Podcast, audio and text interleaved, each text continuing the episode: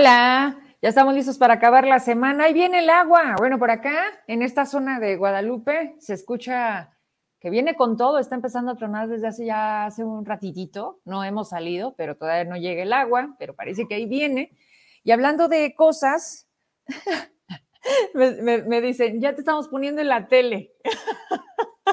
Fíjense que esa nueva, pues que es eh, aplicación, ¿no? Que nos permite... Mm, conectar desde el teléfono a nuestra televisión, pues nos hace más grande, ¿no? La posibilidad de que puedan ver y estén conmigo. Muchas gracias, qué gusto saludarles ya. Pues gracias a Dios es viernes. ¿Qué semanas hemos estado viviendo en Zacatecas? Ayer tuvimos que salir posterior al noticiero y ya les compartía eh, un videíto corto. Ya, por cierto, eh, mandé la denuncia de las rejillas estas que se levantan pues a cada rato, no sé si, como es un paso muy continuo, ahí al lado de la Cámara de la Construcción, para el paso a desnivel y por la parte de arriba donde ya pusieron las letras bien bonitas de Pedro Coronel. Vamos a ver en cuánto salieron, son de cantera, muy bonitas. No sé si les alcance para ponerles mínimo luz, podría ser más lucidor, y ya de pasadita que recojan la tierra, ¿no? Porque se ven los montones así medio feos. Pero pues ahí, ahí, para eso sí hay dinero, ya les pregunté qué nombre van a poner acá en el de solidaridad, porque Manuel Felgueres está justo en el punto donde subes a la bufa y agarras la vialidad que te lleva hasta la plaza comercial. En fin, vamos a ver, porque me escribía mi buen amigo Benjamín. Me decía, pero sí sabes que fue uno de los grandes robos de la administración de Alejandro Tello, me imagino que todo lo que estamos por ver, ¿verdad? Y ese es el problema, que igual que la inseguridad, pues ya nos acostumbramos y entonces también ya lo normalizamos y hasta les decimos, mira, sí robó, pero robó poquito. ¿Quién decía eso? Ah, no, pero robó más el PRI, el PRIAN, el PRIAN, el PRIAN. Ahorita me acordé del debate, no sé por qué me acuerdo de, de don David, donde quiera que esté, le mando un saludo, señor gobernador. Oigan, que todo quede en familia. Sí que sí. Porque déjenme le platico, la Secretaría de Educación vinieron los sanmarqueños el miércoles y venían con todo para tomar las instalaciones de la Secretaría de Educación. Dijeron, vamos a, ver la cuestión de las plazas irregulares. No estamos dispuestos a que así se siga dando como moneda de cambio los favores políticos y si no nos resuelven, tomamos la Secretaría. Pero vaya, si algo le hemos reconocido a Maribel Villalpando, pues es esa, esa capacidad que tiene de conciliación, de escuchar, pero lo más importante será de resolver. Y el compromiso fue que esta misma semana estarían dando a conocer los cargos pendientes de la Secretaría como cuatro subsecretarías. Planeación, administración, ah, administración académica y me falta una. Bueno, el punto es, ¿mande? Eh, claro, educación básica, gracias. Entonces, pues ya tienen a los perfiles ¿Y qué cree? Pues son los amigos de la Vero, de la delegada de Vero Díaz. Digo, por si no les queda claro quién está teniendo el control de tú te quitas, tú te vas, tú, tú llegas, cuánto quieres ganar. Hay salarios hasta de 45 mil pesos, ¿verdad? Me mandaron las hojas de las altas, están muy borrosas, ya las vamos a empezar a compartir en redes a ellos se les está pagando puntualmente. A partir de la quincena van a estar ahí porque, porque son mis cuates, porque vengo de parte del Avero y porque aparte también ya me dijo don David que de aquí soy. Entonces, miren, están dándole este tratamiento a las cosas. Toda la gente de confianza los están invitando al retiro voluntario.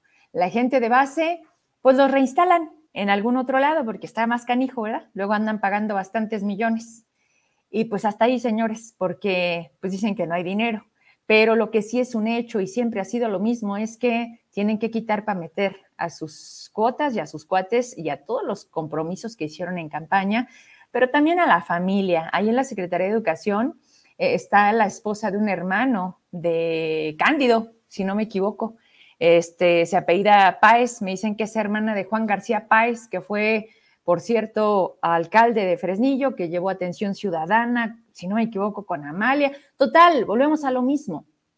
Les digo los nombres y de alguna administración los vamos a sacar. Y pareciera que la vida pública, que la administración de este Estado siempre ha caído en las mismas manos. Y es la verdad, porque volteamos y vemos y nos damos cuenta que el que era secretario general, pues ahora vuelve a estar, porque también era el amigo de, y entonces todo queda en el mismo círculo. En fin, eh, les digo, ahí traemos más o menos de dónde vienen, a dónde van a llegar, pero al parecer la Secretaría de Educación ya está completa. A ver, ¿por qué a partir de qué, Emma? Ya no empezaron a hacer los nombramientos públicos, pues desde lo de protección civil, ¿no? Ah, porque sí, ayer yo aquí se lo presentaba, el tal IGU Márquez, eh, pues llegó muy acá, ¿no? Diciendo, pues ya llegué, vengo de parte del jefe con permiso. Unas formas, por demás, ¿qué les podemos decir? Gente que nunca ha tenido, que cuando tiene, pues se marea. Pero llegó con otros cuates. Y pues bueno, siéntense, señores, porque por un lado se van a llenar de demandas que van a perder.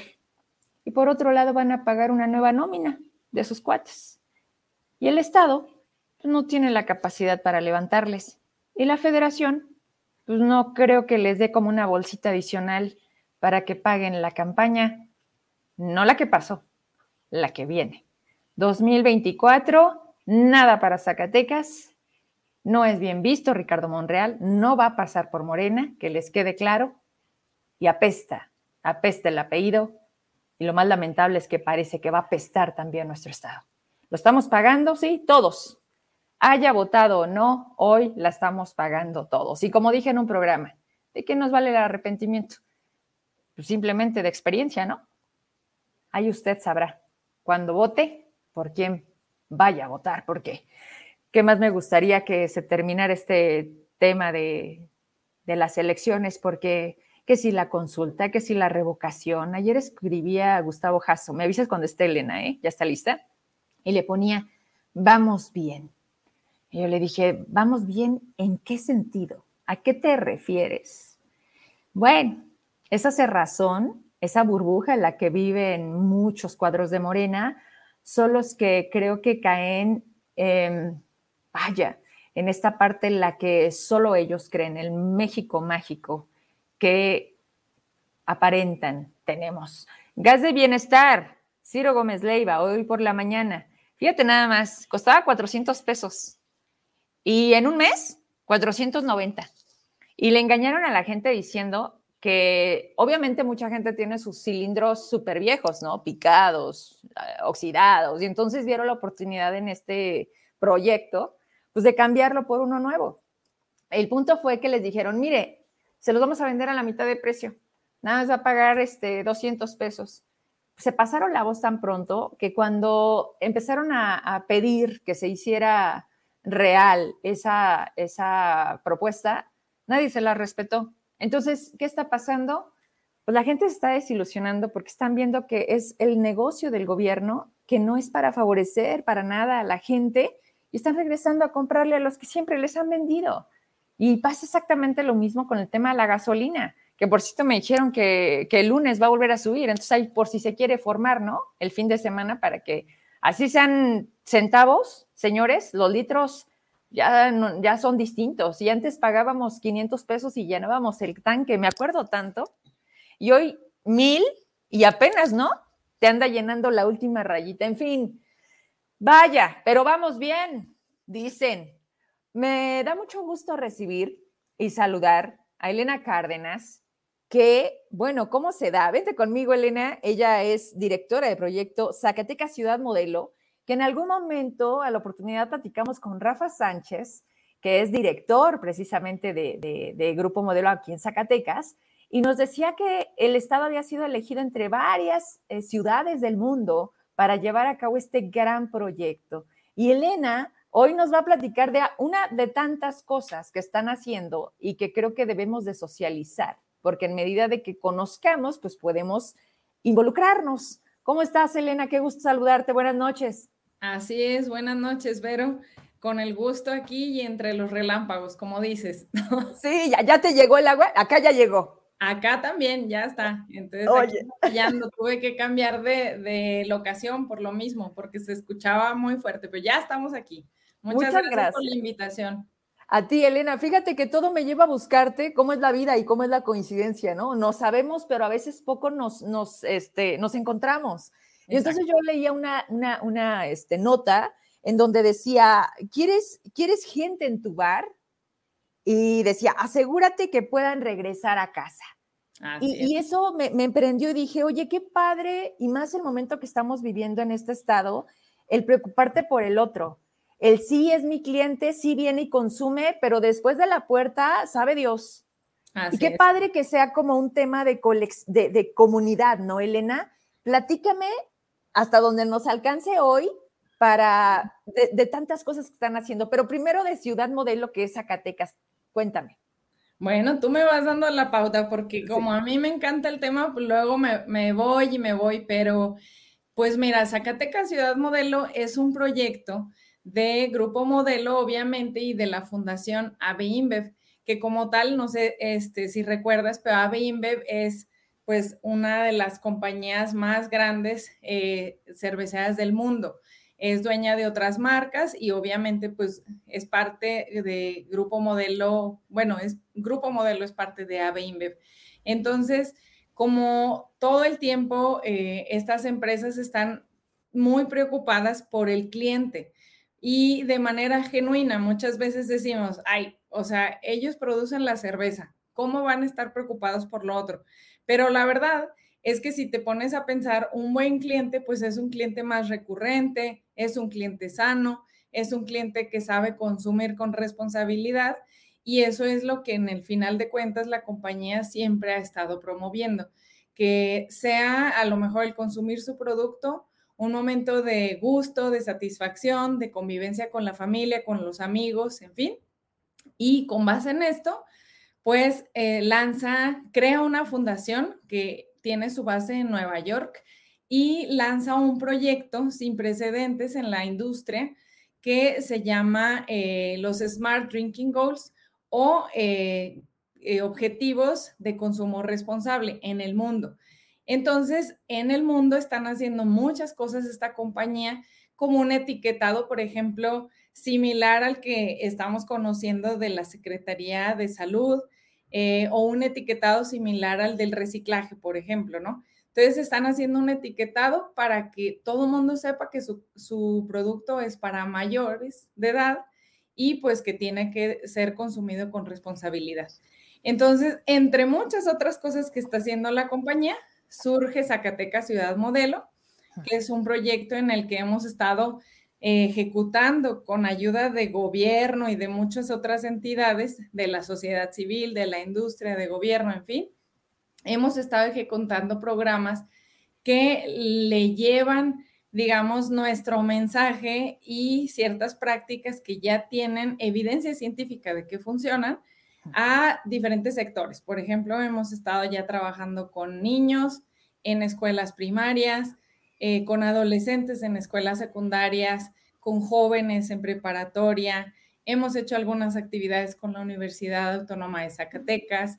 Hemos este, realizado también actividades con la industria, con diferentes empresas como Cesantoni, como Seguridad Omega, la misma planta cervecera de Zacatecas. En fin, o sea, la verdad es que el proyecto de Zacatecas es uno de otros cinco en el mundo que, bueno, pues están ciudades como Leuven en Bélgica, en Europa, eh, Sudáfrica, bueno, Johannesburgo en Sudáfrica, Yangshan en China estaba, Columbus en Estados Unidos y Brasilia en Brasil. Entonces, pues de Zacatecas, de México, perdón, nosotros somos los representantes, ¿no? Oye, Elena, y, me imagino que todo este proceso de poner como una prueba en, el mundo, ¿cómo, ¿cómo y a qué se han enfrentado? ¿Cómo se comporta el mercado? ¿Cómo es el consumo en Brasil? ¿Qué diferencias han visto en Zacatecas eh, como parte de México? ¿Qué ha detonado que han dicho, mira, mira cómo se nota la distancia y la diferencia de los países? Sí, pues mira, hay coincidencias y hay cosas que nos damos cuenta muy interesantes, ¿no? Por ejemplo, en China, unos de los compañeros nos platicaban que uno de los principales problemas era que el alcohol o la bebida alcohólica se producía en casa y en muchos lugares, pues sin reglamentación y eso causaba intoxicaciones, ¿no? En otros lugares, por ejemplo, en Leuven, en Bélgica, es una ciudad meramente estudiantil, es una ciudad que tiene muchas universidades y que los chavos prácticamente, hace cuenta, van de diferentes comunidades a Luben a estudiar y hay muchísimos bares. De hecho, este, como está uno tras otro, le dicen que es la ciudad en el mundo que tiene el bar más largo del mundo. Entonces, allí la problemática es diferente. Y acá en Zacatecas, como en muchos lugares y que seguro todos nos suena conocido, es que se mezcla pues la cultura, ¿no? O sea, tenemos la cultura de que pues es mejor que los chavos aprendan en casa, pues porque si no van a andar allá este, con amigos eh, regándola o también dices, ah, pues yo que consuman en mi casa está bien, así los estoy viendo, ¿no? O que mandas al niño a comprar la cerveza. Entonces ellos empiezan a darse cuenta. Entonces, mucho es tema cultural, así es que pues bueno, estamos trabajando con eso y junto con la industria. Ya tenemos, te digo, mucho tiempo trabajando con la industria, con gobierno, con todo el mundo. Entonces, pues de eso se trata. La pandemia vino a aumentar el consumo de la cerveza, el encierro. Digo, llegamos a ver varias fotografías de gente haciendo fila en el Oxxo, cuando nos interrumpía la venta del alcohol en tal horario y tales días. ¿Se elevó el consumo en la pandemia? Pues fíjate que de eso, o sea, se han publicado diferentes datos y a nosotros nos, o sea, como nos causa un poco como de, este, eh, pues duda, ¿no? O sea, al final de cuentas sí se dice, sí, en la pandemia se incrementó la violencia en casa, se incrementó el consumo en casa, pero pues obviamente porque estabas en casa. O sea, pero también se disminuyó el consumo afuera. Entonces, al final de cuentas, nosotros lo que creemos es que, o sea, tenemos que hacer un esfuerzo porque en este regreso, pues todos seamos responsables, tanto con el COVID como de la integración de esta juventud y de los adultos y de todos, pues a, la sociedad y a, a lo mejor al ambiente de fiesta, ¿no? O sea, que se haga con responsabilidad y no con esa idea de que pues mejor antes de que llegue la siguiente ola, déjame voy a la cantina y entonces pues, todo lo que no me tomé, ¿no? Ya sé. Oye, Elena, eh, ¿Hay una supervisión? ¿Se lleva a cabo por parte de ustedes una vigilancia? ¿En qué sentido? Tú mencionabas hace un momento algo sumamente importante, el consumo en menores de edad, la venta de alcohol.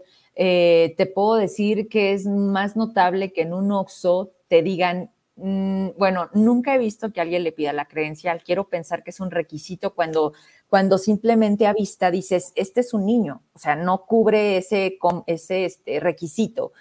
Mm, ¿Cómo, cómo Grupo Modelo, cómo desde la fundación que tú representas, ah, pueden hacer algo al respecto para tratar de no vender alcohol a menores de edad? Sí, pues fíjate que, bueno, siempre estamos enfocados como al no vender al alcohol, pero la verdad es que el entender por qué tienes que pedir una credencial, creo que es lo más importante. No sé si te ha pasado, pero por ejemplo en otros lugares en Estados Unidos, aunque uno sea más grande y evidentemente te ves más grande, que ojalá no fuera el caso, pero te ves más grande, te piden la credencial. Y entonces dices, ay, pues gracias por el favor, pero pues yo ya tengo tantos años y te la piden. Entonces, es más bien esa conciencia, haz de cuenta de pedir la identificación siempre que se vea una persona joven o sea, pero nosotros nos estamos refiriendo incluso a menos de 30. O sea, no estamos hablando como de niños o algo. Entonces, es esa conciencia y esa capacitación que es el, programa que tenemos ahorita ya lanzándose, que es Desafío Responsable, y que te enseña esas cuestiones. O sea, pide la credencial cuando, siempre que se vea joven, siempre que se vea joven en Colombia, porque también lo están implementando este programa en otros lugares como Colombia, ellos le decían, no confíes en el ojímetro, ¿no? O, porque al final de cuentas, o sea, dices, ah, más o menos se ve así. Otros decían como que en la técnica de la mano oscilante, que que, dices, pues más o menos. Está como entre 18 20 pasa. Oye, pero es que yo no sé, Elena, si tú estás de acuerdo. Yo me acuerdo que, cuando éramos más chicas, que estábamos a lo mejor en la prepa, que empezábamos a salir, que nuestros papás nos dejaban ir a una fiesta o un bar, que, que pues bueno, eh, pedías la limonada o pedías la, o la bebida sin alcohol Pero, pero siento que incluso la, la, forma en como nosotros éramos de vestir y todo del maquillaje era distinto. Hoy hay niñas que tienen 16 años y que de verdad pueden andar pasando por, por mayores, por su arreglo, por su maquillaje. Entonces saben perfecto que pueden usar eso a su favor, ¿no? Y hay gente mayor que está delgadita y que ese es un factor para a veces quitarte años. Entonces, tienen 40, 30 y tantos y le dicen que les prestes su credencial de lector. Entonces, sí, es a, ojo de buen cubero, ¿no? En ese caso. Sí, exactamente. Entonces, o sea, lo que el desafío responsable eh, enseña, entre muchas otras cosas, es eso, ¿no? O sea, que pidas credencial siempre y cuando la persona se vea joven. O sea, no le calcules la edad, no empieces ahí a este, evaluar cosas, pues pídele la credencial. También enseñamos cómo analizar la credencial, porque mucha gente la ve y ya pasas, ¿no? O ya ¿y cómo? Entonces, ¿cómo este, analizar la credencial. Por ejemplo, igual, o sea, vuelvo, en Estados Unidos hay a veces carteles que, que te dicen año de nacimiento, tantos años, año de nacimiento, tantos años, porque luego es bien difícil que el que está a lo mejor atendiendo eche sumas, ¿no? Eche sumas, exactamente. Entonces. Nació en el 91. Sí, joven, usted sí puede, ¿no? Exactamente. Entonces, ese tipo de cosas a lo mejor son, suenan muy sencillas, pero son pequeñas, a lo mejor políticas que nosotros podemos implementar en el negocio. O sea, o una política a lo mejor de ponerle a tu, a tu contrato de tu empleado que de acuerdo a la ley estatal de alcoholes de Zacatecas no se le debe vender alcohol a menores. Entonces, si tú lo haces, estás poniendo en riesgo al negocio y pues puedes perder tu empleo. Digamos, esas cosas son parte de lo que ya existe. O sea, todos los empresarios están de acuerdo en que esto no debería de ser en Zacatecas ni en ningún lado. En las compañías, incluso hemos platicado ya con representantes de Canirac, de la ACES, con este, eh, bueno, con muchas personas al final de cuentas, pero nos, ajá, con bares, en fin, y no, con Jorge Sanders, por ejemplo, y ellos nos decían, es que nosotros, aunque parezca que sí, o sea, no queremos que los menores vayan a los lugares, porque al final de cuentas es que en, el, en, el en última instancia no son clientes que tú quieras tener allí y todos estamos conscientes de que se les hace daño, ¿no? O sea, al final de cuentas físicamente se les hace daño a los menores. Oye, Elena, pero, ok, no están de acuerdo, pero sí cumplen.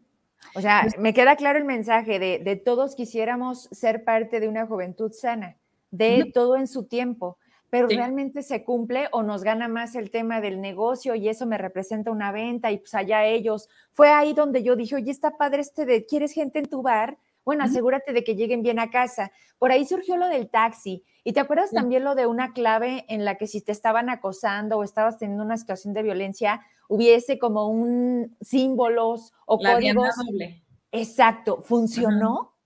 Sí, fíjate que sí. Bueno, yo no, yo no fui parte de la iniciativa, pero en reuniones ellos han comentado que sí funcionó, o sea, que sí habían chavas que les pedían a los barman Diana doble o algo así. Yo incluso todavía lo he visto en algunos bares, o sea, que están así como que los carteles. Y de cumplimiento, pues como en todo, o sea, hay gente que cumple, gente que no, pero parte del programa, este, sí tenemos unas verificaciones de cumplimiento muy interesantes porque nosotros no somos un brazo eh, castigador, ni el brazo fuerte de la ley, ni mucho menos. Al contrario, o sea, somos una fundación y grupo modelo y otra serie de industria que está interesada, uno, en beneficiar a los negocios en este regreso, en este levantamiento, a lo mejor eh, que están tan lastimados, al menos esos negocios, con la pandemia, ¿no? Económicamente. Entonces les queremos dar elementos. Y eh, el primer elemento es la capacitación. O sea, quien le quiere entrar al desafío o al desafío responsable, que así se llama el proyecto, se inscribe muy fácil. O sea, nos manda un correo o un WhatsApp y se inscribe. Puede ser una persona o un negocio, porque tú a lo mejor eres un mesero que estás desempleado, pues quieres tomar tu certificación, lo puedes hacer, o eres un negocio. Entonces, ¿qué pasa con esa certificación? Es en línea, es una certificación de solo cinco horas. A la hora que tú quieras la puedes tomar. O sea, si eres búho nocturno, la tomas un día en la noche, te desvelas y ya tienes tu certificación. O la distribuyes en el trabajo, en fin. O sea, tú la puedes administrar como quieras. Entonces, una vez teniendo tu certificación, te damos inmediatamente solo porque terminaste la certificación un premio. Entonces, esos premios son diferentes incentivos como memorias USB, este, pop sockets, eh, audífonos, en fin, son más cosas. Entonces, y obviamente es tu certificado, ¿no? O sea, que tiene validez pues para tu currículum, para cuando vayas a pedir trabajo o incluso para decir, mi negocio es un negocio responsable, ¿no? Entonces, o para quedar bien incluso con la compañía, ¿no? O sea, para que la compañía a lo mejor te pueda considerar, en fin, o sea, que quieres otro negocio, otra tiendita, en fin, todo eso. Entonces, después de la capacitación, viene lo que tú dices, vamos a ver si está funcionando esto o no, porque si no, este, nada más nos quedamos con la mitad, ¿no? Entonces, eso nosotros le llamamos mystery shopper. Ya ves que en las empresas nos encanta ponerles nombres este, a las cosas, a nuestros programas. Entonces le llamamos Mystery Shopper, que son compradores encubiertos que van con la autorización de sus padres a intentar comprar alcohol, eh, bebidas alcohólicas en todos los establecimientos que existen en Zacatecas, que según nuestro censo este, de hace 15 días, son 1.319 lugares, al menos eso los tenemos en Zacatecas, Guadalupe. Ok. Ajá. 1.319. Esos siguen de pie. Digo, después de la pandemia, continúan. Ok. Y entonces esto, este rollo encubierto es como el programa que nos este, enseñaba de que se hacía pasar por el jefe y entonces, ¿sabes que te caen porque sí le vendieron a menores de 18 años? ¿Es para eso? Así es, así es. Pero haz de cuenta que no te caemos. O sea, acá, o sea, de lo que se trata, curiosamente, eh, nosotros queremos que la gente sepa que se están haciendo estas visitas. ¿Por qué? Porque la persona que haga bien su chamba, que hacer bien tu chamba, que es pedir la credencial, o sea, ese es hacer bien tu chamba. No, o sea, entonces la persona que la haga bien, inmediatamente el shopper le va a decir, ah, ¿qué crees? Estabas, como tú dices, en cámara escondida y toma 200 pesos porque hiciste bien tu trabajo. Te felicito. Y entonces aquí te dejo una carta por parte de Grupo Modelo y de la Fundación AVE en la que te explicamos de qué se trata este proyecto y este, pues, para que siga siendo tu negocio responsable. Y ¿Eso lo están haciendo ahorita, Le? sí. Órale.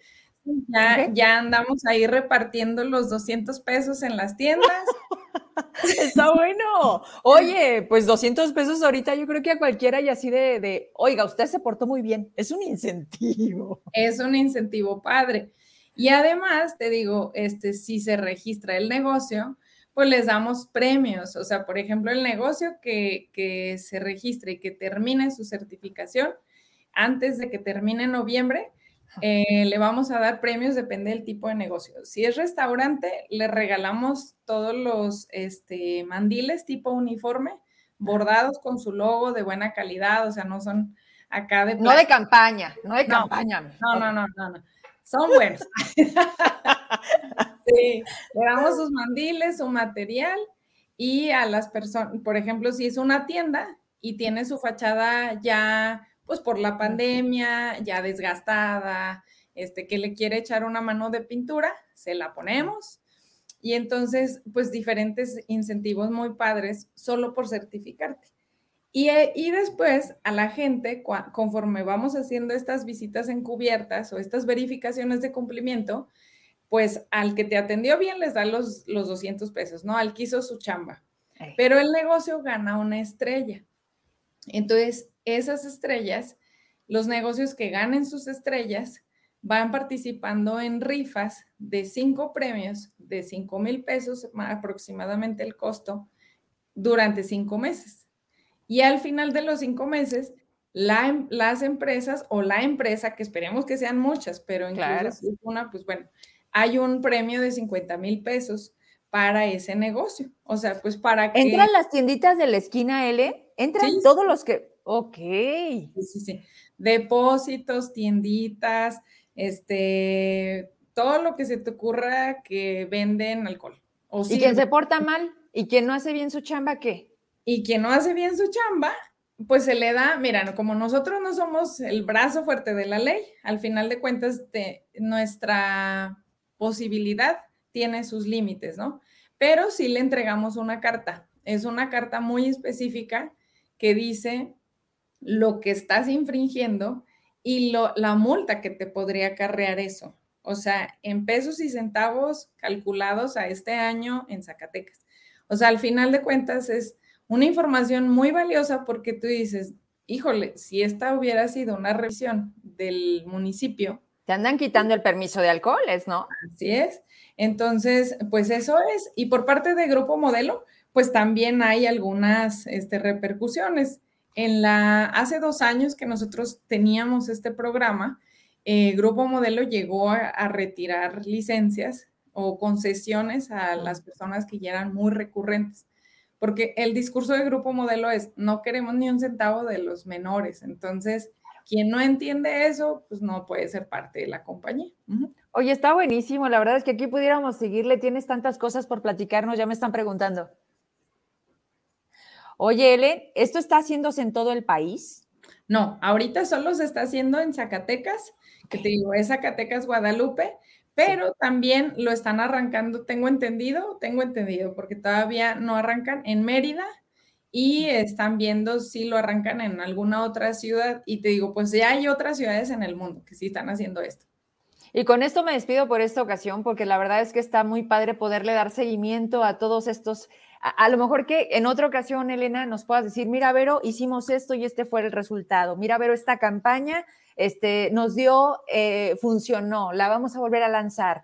Hay campañas que deberían de ser hasta permanentes, ¿no crees? En donde dices, es que esto está funcionando. Y da mucha emoción ver la marca de ustedes con las imágenes de nuestra ciudad, en donde socialmente puedan ser responsables. O sea, visto desde el ámbito de sí lo que representan, pero de consumo responsable, porque hay que enseñar. Y eso creo que es un tema de educación desde casa, pero, pero estamos teniendo problemas por ahí con el tejido social y eso es meternos a otros temas. Con esta me despido. ¿Qué pasó con el torito? Ahí ustedes también, ¿cuál? ¿Ustedes también? Ah, en la feria. Ah, eh, no, pues nos quedamos sin feria ya dos años, pero en el torito me acuerdo que hicimos un reportaje, Elena, prácticamente le estaban dando los últimos detalles y, hasta donde recuerdo ustedes, ustedes hicieron también posible esto con una importante inversión. Con eso me gustaría que le dijeras a la gente, porque te aseguro que no lo saben, pero yo sí. Y entonces quiero que tú me lo platiques. Sí, este, bueno, pues por parte de las iniciativas de la Fundación ABIME con Grupo Modelo, bueno, el proyecto Zacatecas Ciudad Modelo, tenemos este, ejes de trabajo. El consumo responsable, y eh, seguridad vial es otro. Hay otros que luego te cuento, pero seguridad vial, eh, pues sí, o sea, hemos trabajado de la mano con Osvaldo Caldera mucho tiempo, de hecho, muy bien. Él ha ido en representación de Zacatecas incluso a la sede de en Nueva York a hablar sobre todo lo que, lo que se hizo. Y sí, la inversión de la fundación fue de 350 mil dólares para el Torito, son más de 6 millones para, para ese tiempo, el tipo de cambio. Y pues este, sí, ya estamos, digamos, en, en, la última fase, estamos preparando algunas cosas y pues ahí seguimos en contacto, de hecho, con, con este, el comandante Caldera, ¿cómo ves? No, pues me da mucho gusto. Te agradezco muchísimo esta primera oportunidad de, de, de, que estés con mi público, de que podamos transmitirles esto. Espero que sean varias, Elena. Creo que podemos hacer esto desde lo que es mi ámbito, que es los medios que comunicamos y por supuesto de ustedes. Si se están haciendo estas cosas, pues también será bueno decirlas. ¿Con qué te despides el mensaje hacia Zacatecas desde, desde pues tu lugar? Primero, muchas gracias, pero sí, ojalá sean muchas más porque pues traemos una campaña fuerte de comunicación que es parte de las intervenciones. Queremos que todos Zacatecas vaya cambiando un poco esa cultura y pues lo último que les quisiera decir es que se unan al desafío responsable. Los interesados nos pueden mandar un WhatsApp al 492 492 9814 o al correo de, de dedo R de responsable o de, de desafío de R arroba zacatecasciudadmodelo.mx. Y pues eh, Así completito, Zacatecas Ciudad Modelo. Ajá. Punto, punto com. No, punto, Ah, puro punto MX. Sí, sí, sí. Órale, va. Y el WhatsApp 492-492-9814. Así es. Entonces, eh. pues que todo Grupo Modelo, todo ABIMBE, este, se los agradecemos y pues muchas gracias también por el espacio. Muchos saludos a todos y que disfruten su fin de semana con responsabilidad. Gracias, aprovechando que estamos a punto de comenzar el fin de semana. Un abrazo, Elena, muchas gracias. Otro, cuídate. Bye bye. Bye. Elena Cárdenas Vargas, ahí directora de proyecto de Ciudad Modelo, Zacatecas Ciudad Modelo. Si no alcanzó a ver la entrevista, está por demás interesante, nos da datos interesantes, cosas que se están haciendo por parte de Grupo Modelo y esta línea que es de, la empresa socialmente responsable. Saludos al licenciado Jorge Luis Rodarte, por supuesto también siempre amable y atento de la parte de atención ciudadana de todas las eh, empresas que también eh, coinciden en este trabajo coordinado con los municipios, siempre gracias ahí por, por la atención y por compartirnos la información. Quiero decirles a todas las personas que se van conectando que no nos dejen de ver hasta el final, porque hoy a lo mejor me faltó darle difusión, pero estábamos que lo lanzábamos, que lo tenemos listo. No está sencillo. Espero que les guste. Y cada, cada cierre de semana vamos a estar despidiéndonos con una nueva sección que lleva por nombre Voz de Profeta.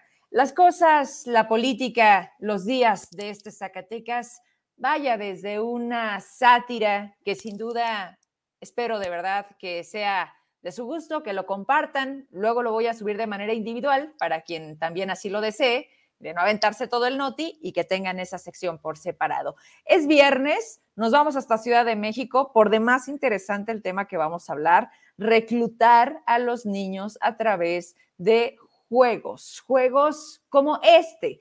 Vámonos con Gerardo Ursúa. Qué gusto saludarte, Transformación Digital. Qué rápido se llega el viernes. Cuando te, tengo, digo, me da mucho gusto porque decimos ya es fin de semana, pero por otro lado dices, oye, ya, ya se nos fue otra semana. ¿Cómo estás? Bien, pero buenas noches. Buen fin de semana también. Qué gusto saludarte. A ver, cuéntame porque, bueno, entre tantas cosas, pero en esta semana justo leí una nota que decía de que estaban reclutando a jóvenes, adolescentes y a niños a través de los videojuegos. ¿Cómo? ¿Cómo es esto? Cuéntanos.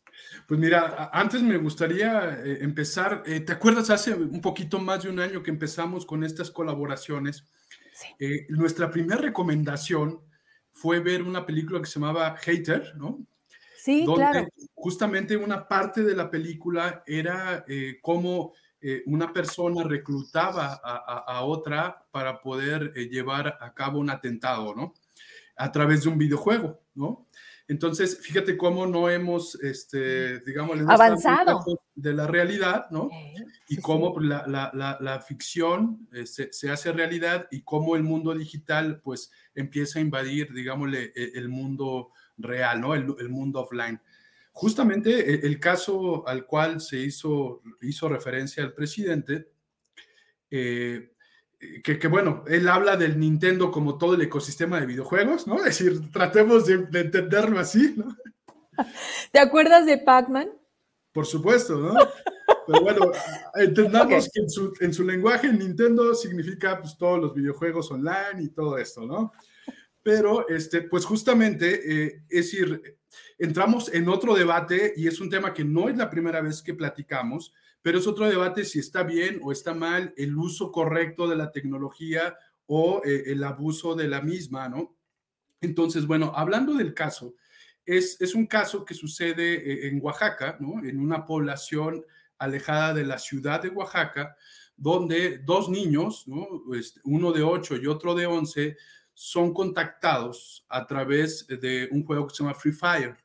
Eh, es un juego, eh, sí bien violento. Donde la, idea es asesinar, ¿no? Y ahorita hablamos un poquito de esos juegos, pero este, ¿cómo llegan a ellos? Y es bien interesante. Estos reclutadores lo que están haciendo es, hacen eventos donde invitan a jugadores a unirse a una, se le llama una partida en línea, ¿no?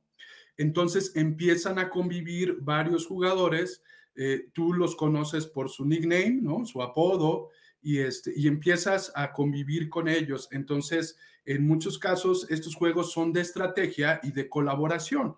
Eh, es, digamos, la parte buena, ¿no? Donde pues, haces equipo, empiezas a, colaborar con otros eh, para poder vencer a, otro, a otro equipo, ¿no? Eh, tienen un objetivo y entonces a partir de esta colaboración se va generando un vínculo entre pues, los jugadores y empiezan después a tener comunicación vía chat a través del juego, ¿no? Entonces, esta es la primera forma de contacto, tienes, estás en un ecosistema o, en, digámosle, en una comunidad de juego y empiezas a poderte comunicar y chatear eh, unos a otros. Después de ahí pasan a este, una conversación por redes sociales, ¿no? Eh, le dicen, oye, pues agrégame a tu Facebook y este, vamos platicando, pues ya somos amigos del juego, para después pasar a una conversación ya en WhatsApp, ¿no? Y ya por WhatsApp eh, le empiezan a decir, oye, este, pues tenemos un trabajo para ti.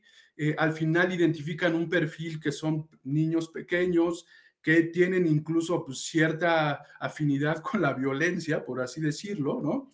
Eh, y los, los invitan a trabajar como halcones, ¿no? En Monterrey, para que pues, puedan dar notificaciones de lo que vean, escuchar la radio y, este, y poder este, pues, irlos, reclutarlos eh, y darles trabajo.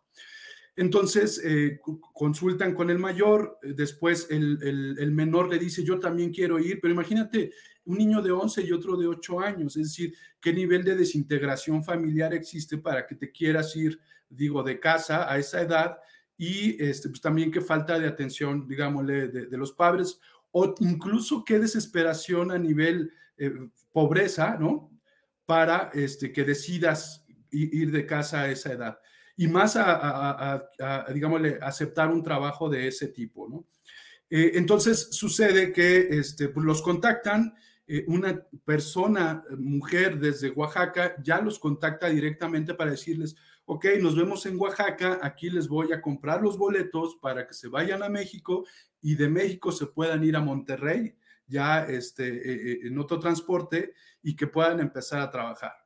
Los niños llegan a Oaxaca, los eh, recibe esta persona, los lleva a la central de autobuses a comprar los boletos y este, les da dinero, ya, es decir, de entrada ya los engancha, les da dinero y como el autobús sale al día siguiente, los lleva a este, pernoctar en, una casa y eh, en esa casa los niños empiezan a jugar, ¿no?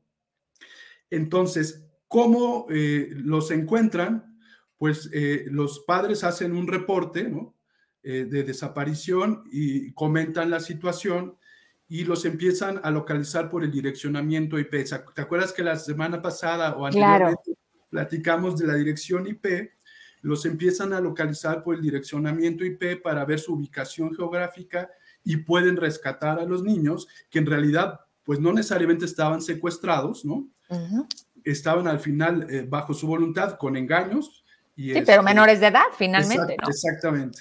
Y, este, pues bueno, eh, detienen a la persona y hasta el momento esa es la información, digámosle, que se tiene y el modus operandi de, digámosle, de los cárteles y, digamos, de, pues de las bandas de criminales para poder reclutar a estos jóvenes para cometer delitos, ¿no? Wow, o sea, la verdad es que está de película, de película. Sí, como bien lo decía, son luego cosas que, que ves como de ficción, pero están sucediendo y no sabemos en qué dimensiones. Eh, a las cuantas horas o pasó un día, habrá que ver por lo que decías, los papás pusieron el reporte de desaparición, pero para esto, ¿qué había sucedido ya, no? Simplemente el hecho de que los niños hayan llegado solos a una central y de ahí con la facilidad en la que también le puedas vender un boleto, bueno, me queda claro que lo compró una mujer mayor de edad para que justo no entráramos en esta dinámica de, y los niños, pero cuando suben al camión, ¿no? O sea, es ahí donde dices, oye, como sociedad creo que no estamos eh, conectados en esta parte. Ahorita no sé si alcanzaste a escuchar a Elena de, también del Grupo Modelo. O sea, nos queda muy claro lo que está pasando hoy con nuestros niños. Siento que esto es otra rama de tanta violencia que se está dando y están siendo víctimas porque son demasiado vulnerables ante, como lo dices, la pobreza, la desatención, pues las ganas de qué estamos haciendo, ¿no? Sí, es un problema grave. Digo, yo lo viví, yo lo vi, ¿no? Yo, yo lo vi, yo recorrí todas esas zonas eh, eh, en, Oaxaca.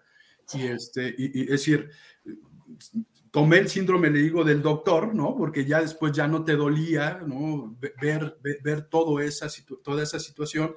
Pero sí, eh, en general es, es, es un síntoma, digámosle, de, de, malestar, de, miseria, este, de, pobreza, de ignorancia también y este, del cual es muy complejo salir, ¿no? Y, y, al final, incluso podría yo comprender un poco el razonamiento de los niños, ¿no? Es decir, vámonos de aquí, ¿no? Y, y es lo que están utilizando justamente estos criminales, eh, esa necesidad, eh, eh, esa, digámosle, digámosle... Vulnerabilidad pues o... Es como caldo de cultivo, ¿no? correcto para decir, y ahora eh, tanta exposición en los medios, a, eh, hay series, hay películas, y, hoy el héroe es el narco, ¿no? Y yo quiero ser como él. Porque mira, porque tiene lana, porque es rico, porque puede todo. Entonces esos estereotipos son los que les estamos vendiendo a nuestros niños y, les estamos permitiendo consumir, ¿no? pues sí, desde el momento en que los ven, desde ahí, pues tu papá, pues, ¿qué estás permitiéndoles que estén viendo? Oye, ya que estamos hablando de esto, si quieres dar por cerrado este tema, yo quiero preguntarte de otra cosa. ¿Quieres que le dejemos hasta ahí para irnos con ese otro tema? Así es. El juego del calamar. Sí para niños, no para niños. Hoy Netflix registra 4 millones de nuevos suscriptores solo por eso. O sea, se volvió, ¿cómo llamarle cuando todo mundo quiere verlo? Pues viral, ¿no? Este... Sí, pero más allá de eso, o sea, ¿qué es lo que nos está dando? ¿Me crees que no me enganchó? O sea, fue tanto lo que me lo vendieron que cuando vi el primero, yo dije, ¿qué es esto? Sí, eh, me pasó igual, eh, es decir, lo, vi desde que, desde que se publicó, pero no aguanté ni 15 minutos, ¿no? Es decir, lo, dejé, pero yo, yo creo que eh, es esta, esta normalización de la violencia, ¿no? Es decir, a, mí se me hizo demasiado, demasiado violento, ¿no? Pero es increíble que un tema o una serie tan violenta pueda tener tanto éxito, ¿no? Eh, y, yo creo que... ¿De es qué Claro, es justamente esta normalización, es decir, ¿qué nos está gustando ver? Pues la sangre, la violencia, ¿no? Este, esas situaciones. Y, regreso al tema, de, pues también lo estamos permitiendo, es decir, e, el, el, producto se hace pensando en el consumidor, ¿no? Y tiene una gran recepción, pues porque el consumidor lo va, lo, lo, lo, así que lo consume, ¿no? Sí, pues no prendes la tele y ahí está, tú eliges verlo. E, e, e, es correcto. Entonces, otro reflejo, digámosle, de la distorsión tan grave que tenemos en la sociedad con respecto a la violencia, ¿no? Dios, pues la verdad es que ahorita antes de entrar al aire lo, lo veíamos y, y yo le decía a mi esposo, le digo, oye, yo no sé si yo radico en otra parte eh, de mi cabeza, porque en cuanto lo empecé a ver, volteé y le dije, ¿sabes qué? Cámbiale, ¿no? Y nos pusimos a ver recomendaciones que como cada viernes, seguramente hoy tienes la del, la del fin, y, con eso vamos cerrando. ¿Qué, ¿Qué, nos recomiendas ver, Gerardo, y por qué? Claro, pues bueno, eh, regresando a, casi a mi primera recomendación, pues es buen momento de ver esta película de nuevo, esta de, de Hater, ¿no? Está en Netflix todavía y justamente es este caso que, platicábamos. Y la siguiente recomendación sería eh, darse una visita al portal del Consejo Ciudadano. Eh, la dirección es consejociudadano.org. Y eh, para todos aquellos niños que necesiten pues atención psicológica, aquellos padres que identifiquen algunos síntomas en sus hijos que están silenciosos, que están un poco retraídos o ausentes, eh, pidan ayuda. El Consejo Ciudadano tiene una serie de programas para ayudar a los adolescentes, a los niños y a los padres en estas situaciones. Entonces, eh, porque muchas veces los niños pueden estar siendo acosados, pero no le están diciendo a los padres, ¿no? Eh, pueden estar siendo amenazados y, pues, por lo mismo no lo dicen. Entonces, eh, ahí están las herramientas para todas las edades para que puedan contactar al Consejo Ciudadano y puedan, digámosle, asesorarse. Y también aprovecharía para retomar aquella idea que habíamos planteado en algún momento de eh, eh, hacer una campaña, ¿no? Para la navegación segura, ¿no? Del mucho ojo. Exactamente. Entonces, eh, creo que es buen momento de, retomar esa idea y esperemos que pronto la veamos en el aire, ¿no? Oye, mi Gerardo, nada más que los niños que éramos tú y yo ya no son los niños de ahora. De hecho, fíjate que hice ese ejercicio, terminamos el programa y, lo puse, obviamente ya te, ya te imaginarás, las televisiones ni siquiera en la presentación pues te sale a la mitad, ¿no? Con los espacios negros. Entonces le digo a mis hijas que tienen edad todavía, son niñas. Entonces le digo, mira, esos eran los comerciales que nosotros veíamos cuando éramos chicos para alertarnos de que algo estaba pasando mal, mi amor, chécalo. Voltearon a verme las dos con cara de, ¿en serio, mamá? Y dices tú, hoy las campañas tienen que ser pensadas en los niños que estamos eh, creando en el mundo que ellos están viviendo, que es muy distinto al que a ti y a mí nos tocó vivir. Y bueno, hagámoslo. Enfocadas a los padres, ¿no? Es decir, también. Claro. Eh, es decir, ponle ojo a tu hijo, ¿no?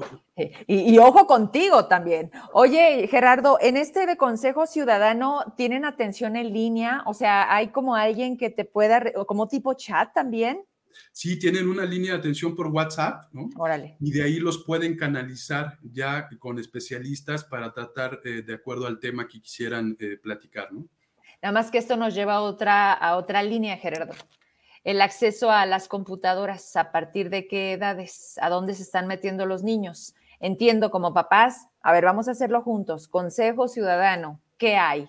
¿No? O sea, eh, siento que pudiéramos sí, visualizar algo positivo por un lado, pero esa misma situación de libertad, de no control, de no candados, nos lleva justo a lo otro, a que seamos reclutados, a que sea más atractivo llegar a ti y que de repente, eh, hoy mi hija me decía, mamá, ¿a los cuántos años me vas a dejar tener celular? Y yo, y yo con los pelos de punta, y le digo, mientras yo te recoja, no vas a necesitar celular. Entonces, Híjole, qué difícil se nos viene, Gerardo. Sé que tú también como papá a todo lo que te has de enfrentar. Y cuando tenemos más de un hijo, pues más. es correcto. Vamos aprendiendo juntos y tratar de cuidarnos, porque qué difíciles momentos nos está tocando vivir. Así es, si te parece, la próxima semana hablamos de herramientas para poder este, pues, ayudarnos a, limitar los tiempos, a, a, echar un ojo a lo que están haciendo, etcétera, ¿no? Me parece, me parece. Gracias siempre. Buen fin de semana y nos vemos el viernes próximo. Muchas gracias, buenas noches. Adiós. Pues vamos cerrando este viernes como debe de ser. Les dejo sin más esta nueva sección. Esperemos que sea de su gusto. Esperemos no herir susceptibilidades. La hacemos pues con mucho cariño, pero sobre todo con, con esta intención de, de voltear la moneda, ¿no?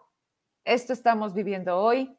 Ellos son y es voz de profeta. Buenas noches, buen fin de semana. Próximo lunes.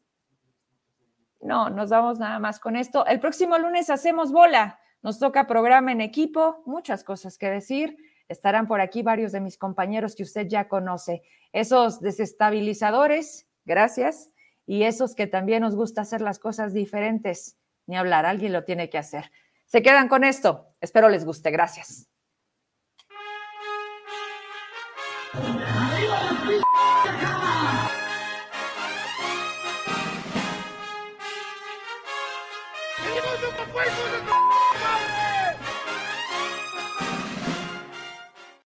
Con solo unas semanas en el cargo, David Monreal Ávila ya está conociendo a profundidad de las falencias del Estado. Yo soy pobre, güey. La realidad es muy sencilla de comprender. No tengo dinero ni nada que dar. Desde la toma de protesta del segundo de los Monreal, ya se anticipaba que la economía de Zacatecas tenía que tratar de avanzar con la ayuda de todas las dependencias. ¡Empujen! Recibimos un Estado frente a una verdadera emergencia social. Porque somos pobres. El gobierno no tiene recursos. Porque somos pobres. Y los salarios apenas alcanzan para sobrevivir. Porque somos pobres. ¿Qué estás haciendo, estúpido? Tan pobres que para no perder la costumbre, se sigue debiendo dinero a los maestros y parece que ahora sí, el ISTESAC está a punto de ser desconectado. El único instituto de seguridad social, el ISTESAC, después de haber sido criminalmente saqueado, desfondado, está en quiebra.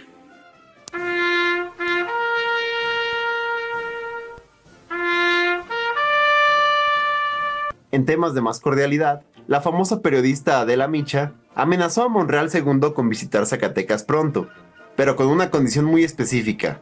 El día que vayas voy a Ok, ya estás. Nada más que no me quiera agarrar la nalga tu hermano, ¿eh? Nada más que no me quiera agarrar la nalga tu hermano, agarrar la nalga tu hermano. Lo bueno fue que ni denuncia hubo. Gracias, señores, la sentí cerca. Al que sí denunciaron fue al también novicio alcalde de Zacatecas. Resulta que Jorge Miranda Castro fue denunciado de manera penal ante la Fiscalía General de la República. No es cierto.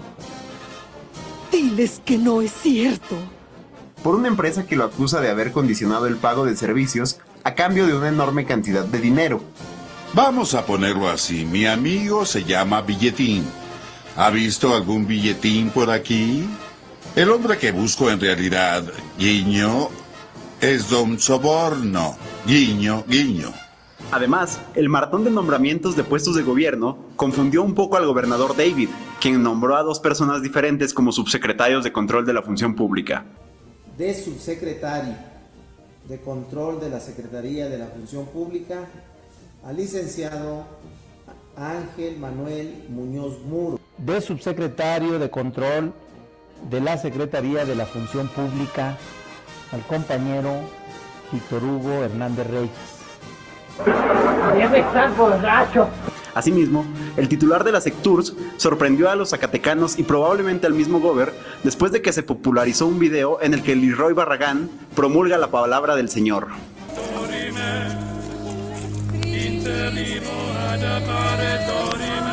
En fin, ha sido difícil arranque para los nuevos. Cabrones presidentes de cagada que nos ha tocado. Pero seguramente podrán acostumbrarse. ¡No!